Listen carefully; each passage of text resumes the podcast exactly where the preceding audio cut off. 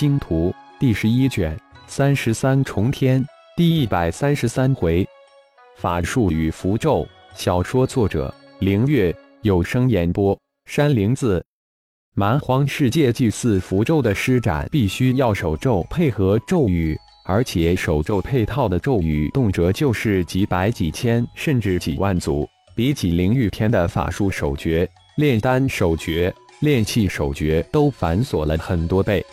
灵域篇无论是法术、炼丹、炼气的修炼，都有三大阶段。初级是手诀，通过手诀带引动天地之力，修炼到一定阶段就可以手诀配以口诀，比起纯粹的手诀就快了很多。进阶到中级就是口诀，通过音符来引动天地之力，达到施术施法，比起手诀加口诀又快了很多。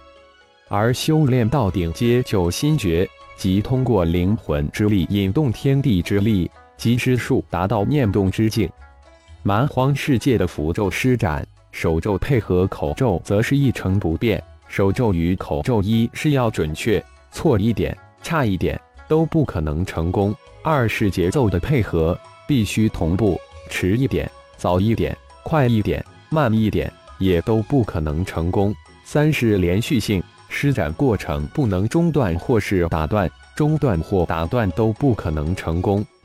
施咒的三大要点，造成了祭祀修炼的难度、修炼的成功度，加上传承的稀少，祭祀成为一个部落最为重要的组成部分。因此，没有祭祀的部落也成不了部落。顶天通过魂石摄取的第一个符咒就是年纪符咒，一万组手印咒绝配以三万组咒语。对于浩然来说，可能需要熟悉一下，但绝对不是什么阴难的事情。但对于身化而成的顶天，是需要多多熟悉、多多修炼的。一万组手印咒诀，三万组口咒，顶天由慢到快，由生疏到熟悉，仅仅只用了六个小时，十遍就将这年纪符咒修炼成功，顺利的刻印在灵魂之中。奇怪的是，这个修炼成功的年纪符咒重新生成后。居然如同刺青一般出现在七叶灵幽花的外层一花瓣之上。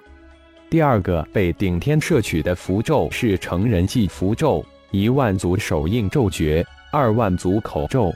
有了年纪符咒的经验，这个成人纪符咒只用了五个小时就修炼成功。果不其然，修炼成功的成人纪符咒又如一道刺青出现在幽灵花外层另一花瓣之上。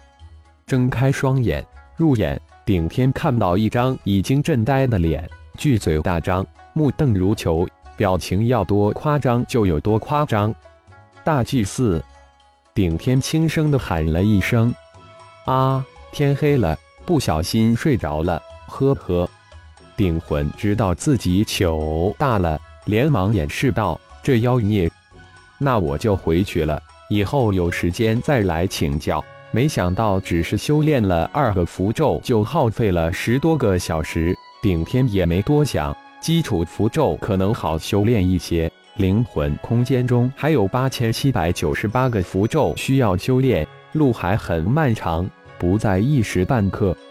以后就是我向你请教了。顶魂嘀咕了一声，将顶天送出了洞室。这次被打击的相当不轻，不知什么时候能恢复过来。告别了顶魂大祭司，顶天去了一趟义父顶峰的洞室，然后才回到了自己住处。明天一早才离开去寻找天外世界的高人，自己得好好将事情计划一下。落下洞室门，顶天习惯性的盘坐石床之上，瞬间转入内室，进入自己的灵魂空间。根据大祭司顶魂所述。这些符咒印记越往后越难修炼，让自己多多修炼基础的符咒。修炼基础符咒能锻炼、增强灵魂，这也是一个祭祀的修炼之道。祭祀阶级的增生是通过修炼基础符咒来增长灵魂，以及通过符咒的数量来突破祭祀的阶级。人祭初级必须修炼成功十个符咒。人际中级则是修炼成功的符咒个数达到三十个，人际高级则达到五十个符咒。而大祭司顶魂现在处在人际中级，也就是说，顶魂现在修炼成功的符咒个数不到三十个，十几年才修炼成功三十多个符咒，这也太慢了一点吧？顶天真有些不敢相信。按大祭司的描述，自己现在处在人际初级，同时也是人级巫战士。祭祀的修炼之法，自己算是初步入门了。乌战士的修炼，自己刚才从义父顶峰那儿才问白。乌战士的修炼，其一就是战斗，不停的战斗；其二就是修炼蛮技，不停的修炼。所谓的蛮技，也就是各种拳法、腿法、身法之类的锻炼肉体、速度、韧性的法门。比起大银河联邦的略显粗糙，不过却很有针对性。并且这种修炼的法门，却需要从部落祭祀那里领取专门的炼体剂药。倒是蛮术让顶天大开眼界，居然是激发血脉神通的修炼之术。每一个种族的血脉之中都潜藏着血脉神通，都可能通过修炼蛮术激发出血脉神通。顶人一族的血脉神通有几种，其一是熔金神通。也是一种锻造兵器的神通。如果激发出这种神通，可以熔炼金属矿物中的金属，并提纯金属，最后炼化为兵器。血脉的第二种神通是金盾神通，第三种血脉神通为控金神通。顶天自然从义父那里拿到了修炼血脉神通的蛮术，同时也象征性的学了一样蛮技。毕竟明天又要独自离开，不能浪费时间。蛮技、蛮术也要修炼，还是先提升自己的祭祀等级再说。至于乌战士级别，等明天离开再说吧。想到这儿，顶天通过魂石再次摄取了一个符咒印记进入灵魂，居然是巫显献祭符咒。巫显献祭符咒比起年纪符咒、成年纪符咒都繁杂的多。咒印手诀达到二万组，配合的口咒四万组。顶天大喜，四大化身之中，魔灵化身、小虫化身是通过吞噬灵魂、吞噬血肉矿物来修炼提升。他们两个不需要吸收灵气，而魔圣化身、血麒麟化身则需要吸收灵气修炼。而这蛮荒之气绝对比灵玉天的灵气等级高。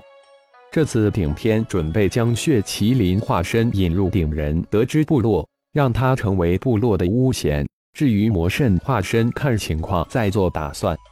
巫贤献祭符咒，顶天花了整整一个晚上才将其修炼成功。幽灵花瓣上再添一个符咒印记。巫贤献祭果然厉害，修炼成功了巫贤献祭符咒后，才明白所谓献祭。就是将献祭者的灵魂分出若干股来融入部落高层的灵魂以及天道誓约之中，部落高层能通过融合的灵魂来制约献祭者，制约的大小程度则由缔结契约的等级来控制，而融入部落天道的灵魂则让献祭者产生一种部落归属感。融入天道的另一个作用就是使得献祭者。对部落所有成员不产生敌对之心，并不能长时间离开部落。通过巫贤献祭将献祭者绑定在部落的战车之上，除非你离开蛮荒世界，否则这个契约一直制约于献祭者。不过巫贤有等级之分，越是高等级的巫贤，制约就越小。缔结契约之后，也就是天外世界的人成为部落巫贤后。他就能得到一种吸收炼化蛮荒之气的蛮荒神通，其实就在试献祭过程中，利用蛮荒世界规则对献祭者进行改造，让献祭者能吸收蛮荒之气。一夜的修炼很快过去，顶天走出的自己的洞室，与义父顶峰告别之后，跨上金岩腾空而去。感谢朋友们的收听，更多精彩情节，请听下回分解。